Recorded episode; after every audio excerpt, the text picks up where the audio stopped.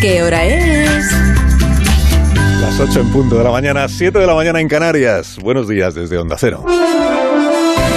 Más de uno en Onda Cero.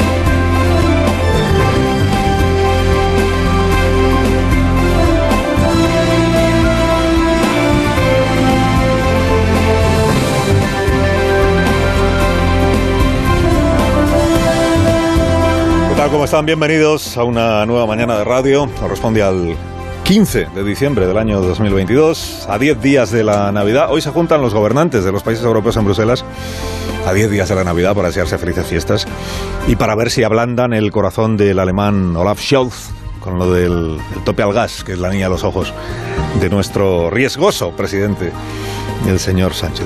Hoy estarán todos los gobernantes europeos juntos y seguro que lo primero que harán al ver al nuestro es congratularse de que por fin España tenga un código penal moderno, europeo, homologado. Y no es antiguaya de Pleistoceno que incluía un delito de sedición, qué barbaridad. A estas alturas, un delito de sedición que castigaba la corrupción como si fuera corrupción, disparate de código penal.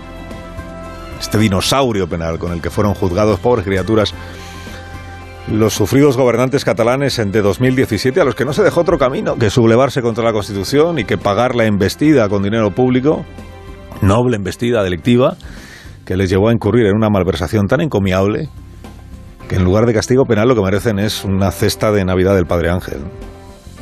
Le dirán los gobernantes europeos, qué bien, Pedro, de verdad, qué bien que hayas sacado a España del atraso penal en el que os encontrabais. Bueno, no, esto no va a pasar, evidentemente. Esto de la europeización de nuestros delitos y nuestras penas es una baratija publicitaria de consumo interno que no tiene mayor recorrido fuera de España. Claro que tampoco va a suceder en esta reunión de gobernantes europeos lo que desearía la oposición conservadora en nuestro país, que es que sus colegas le afearan a Pedro Sánchez lo que está haciendo, que le afearan cambiar las normas vigentes para elegir magistrados del Tribunal Constitucional, o introducir sanciones penales para los vocales del CGPJ que se demoren en la elección de candidatos. Ni siquiera le van a reprochar que Pachi López ande dando toques de atención a los jueces para que no vayan por donde no deben.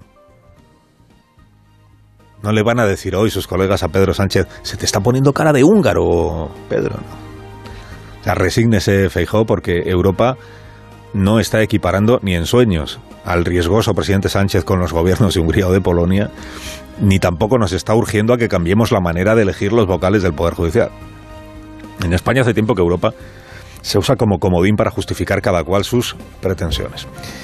Bueno, al gobierno, y este va a ser el asunto de la mañana, ya lo verá, al gobierno es un hecho esto, eh, tener un tribunal constitucional de mayoría conservadora le parece que es un obstáculo para desplegar su acción de gobierno. No ha habido gobierno en España que no haya querido tener un tribunal constitucional cuya mayoría fuera del gusto del, gobierno, afín o como se quiera decir. Es, eso es así. El gobierno ve un obstáculo en tener un constitucional de mayoría conservadora, no tanto por lo que ha hecho el constitucional hasta este momento, que igual el mayor disgusto que le ha dado al gobierno es tumbarle los estados de alarma. ¿no? no tanto por lo que ha hecho hasta ahora, como por las cuestiones sobre las que tuviera o tendrá que pronunciarse en el futuro. Leyes pendientes de examen, medidas que puedan ser recurridas, quién sabe si consultas sobre vaya usted a saber qué en Cataluña.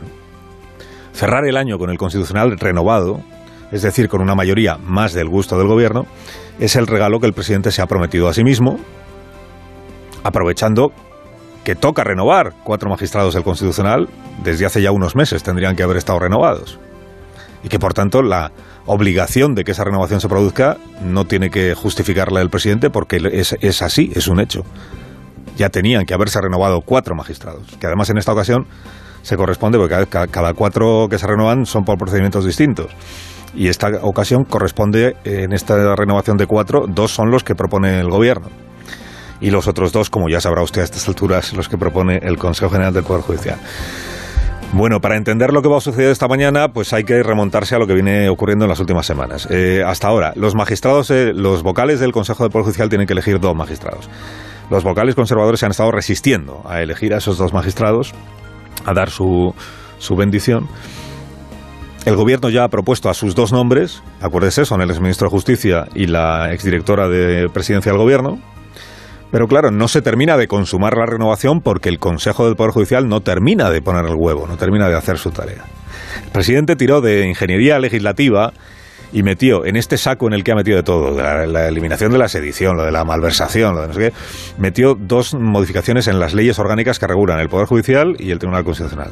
Dos modificaciones. O sea, cambiemos el método de estos cuatro magistrados para que ya no haya otra que renovar de una vez en este momento el Tribunal Constitucional.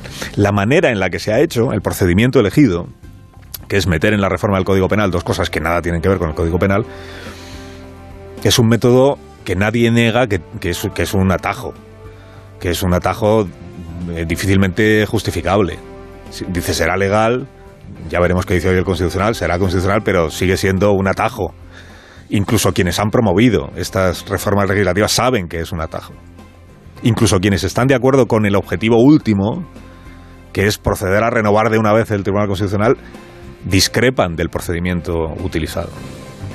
Y es el procedimiento utilizado lo que le ha servido al PP con un informe previo de los letrados del Congreso de los Diputados que han dicho, hombre, esta manera de hacer las cosas, cuando se trata de unas reformas tan relevantes, el procedimiento correcto es el procedimiento largo, que es el del debate en profundidad. No resolvámoslo de una semana para otra. ¿no? Digo, este argumento y este informe de los letrados del, del, Congreso de los Diputados es lo que ha permitido al Partido Popular presentar su recurso de amparo ante el Tribunal Constitucional. Presentar un recurso de amparo ante el Tribunal Constitucional sobre una votación parlamentaria que se va a producir hoy es meter al Tribunal Constitucional en una batalla política. El presidente del Tribunal Constitucional, el señor Trevijano, ha convocado para esta mañana un pleno del Constitucional. Luego ya está metido en el asunto. Y esta mañana el Constitucional, como venimos explicando, puede hacer varias cosas. Una es decir que no al recurso del PP. No lo admitimos a trámite, se acabó el asunto.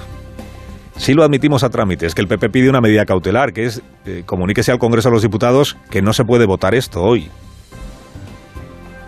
¿El Constitucional puede tomar esa medida cautelar? En, en teoría, sí, claro. Lo hará, sería la primera vez que algo así ocurriera, creo. Y solo eso ya, digamos que hace que sobre los magistrados del Constitucional descanse una responsabilidad que son muy conscientes de que la tienen.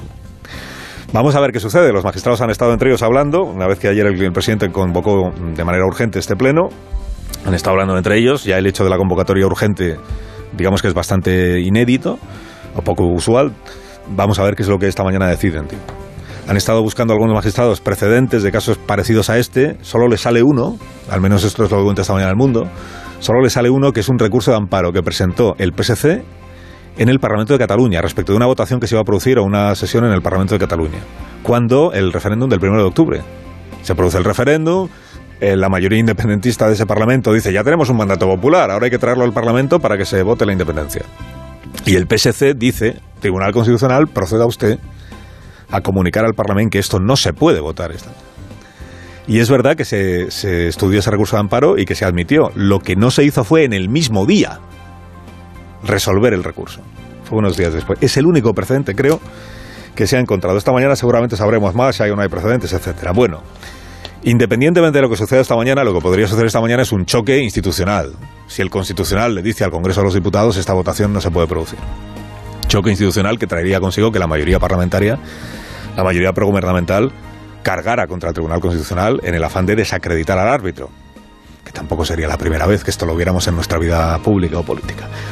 Digo, en todo caso, haya o no haya votación hoy en el Congreso de los Diputados sobre estas reformas legales, o sea, eh, se acaben cambiando o no la manera de elegir a los magistrados del Tribunal Constitucional, la renovación se va a acabar produciendo.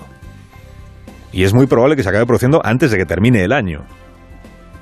Porque el Consejo del Poder Judicial, que es quien eh, va con retraso, también en esto, va con retraso en la elección de sus dos magistrados, ya también tiene que, tiene que convocar un pleno, el presidente del Consejo de Poder Judicial, presidente en precario, el señor Mozo, para que se proceda a elegir a los dos nombres. Y en realidad ya lo único que queda de esta batalla es si esos dos nombres son los que quieren los eh, vocales conservadores del Consejo, que son uno conservador que se llama Tolosa, no, no vocales, sino magistrados del Constitucional, uno conservador que se llama Tolosa y uno progresista que se llama Lucas, o el progresista es uno que se llama Andrés, que es el que prefieren los progresistas del Consejo. Pero vamos, que al final la renovación se va a producir. Porque además debe producirse la renovación del Constitucional. Y habrá una mayoría progresista en el Tribunal Constitucional, y será presidente Conde Pompido u otro. Y Sánchez podrá iniciar el año 2023 con un tribunal más de su gusto. Y entonces será cuando empecemos a ver por qué le resultaba tan necesario tener a la mayoría de los magistrados del Tribunal Constitucional de su parte.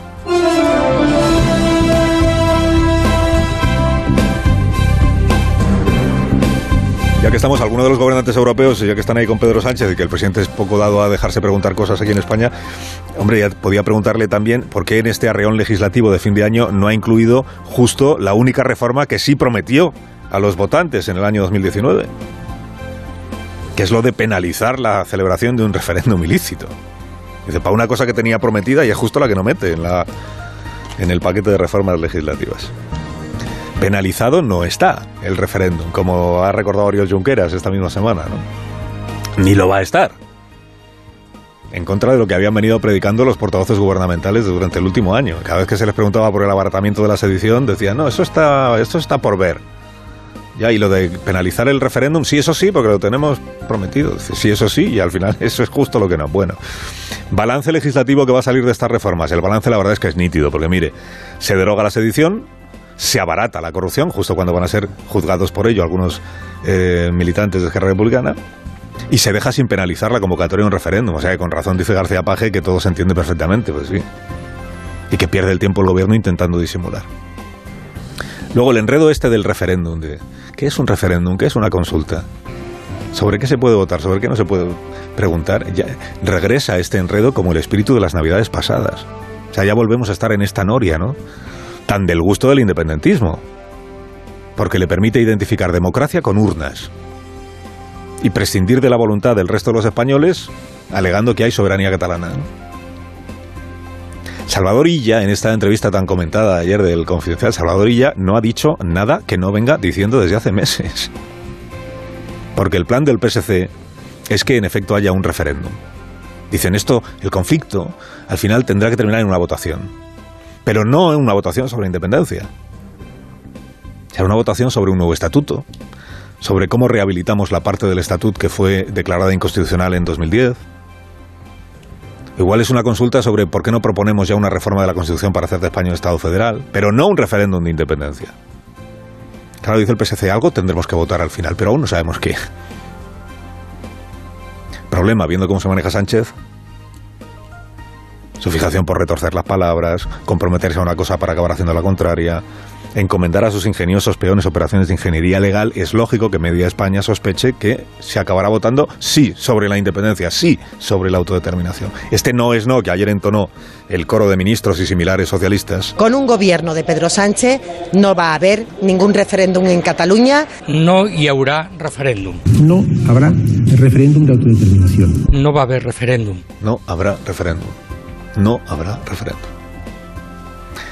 Esto tiene el valor que tiene, que es poco tirando a menos a estas alturas, no por nada, sino porque el peso de la historia reciente convierte las promesas del gobierno en papel para envolver pescado.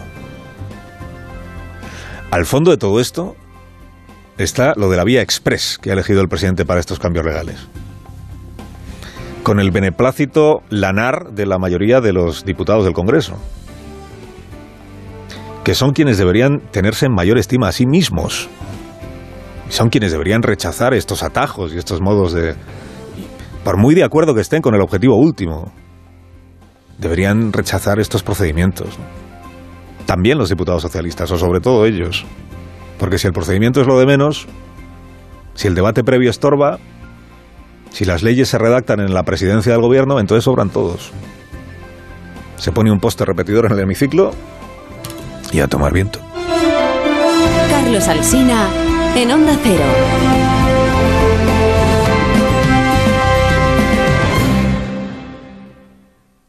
Mi banco me pide por mail las claves de acceso a mi cuenta. Por tu tranquilidad no esperes y llama al 017, la línea de ayuda en